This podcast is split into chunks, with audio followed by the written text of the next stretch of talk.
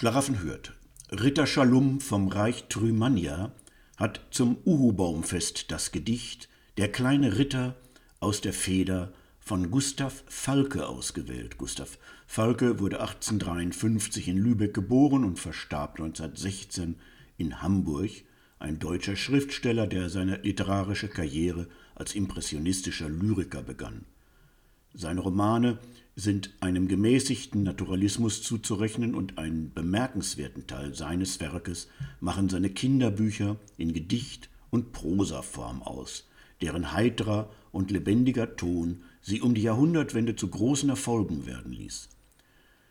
Falke gehörte zum Kreis der Autoren und Schriftsteller, die im Auftrag des Kölner Schokoladenproduzenten Ludwig Stollwerk an der literarischen Gestaltung der Stollwerk Sammelbilder und Sammelalben mitarbeitet.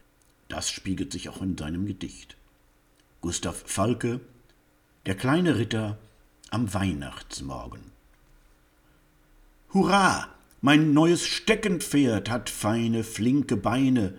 Nun kauf ich mir ein großes Schwert und reite ganz alleine. Und reite, wie der Sturmwind weht, rund dreimal um den Garten. Und wo der große Schneemann steht, da muss mein Rösslein warten. Nun komm mal her aus deiner Burg, dein Besen macht mich lachen. Ich hau dich einfach mitten durch, dann kannst du nichts mehr machen. Da liegst du nun, du Goliath, auf deiner weißen Nase, und ich reit nach der nächsten Stadt, reit vor das Tor und blase, Herr König, euer Feind ist tot. Mit großem Grimme focht er, mein gutes Schwert bracht ihn in Not.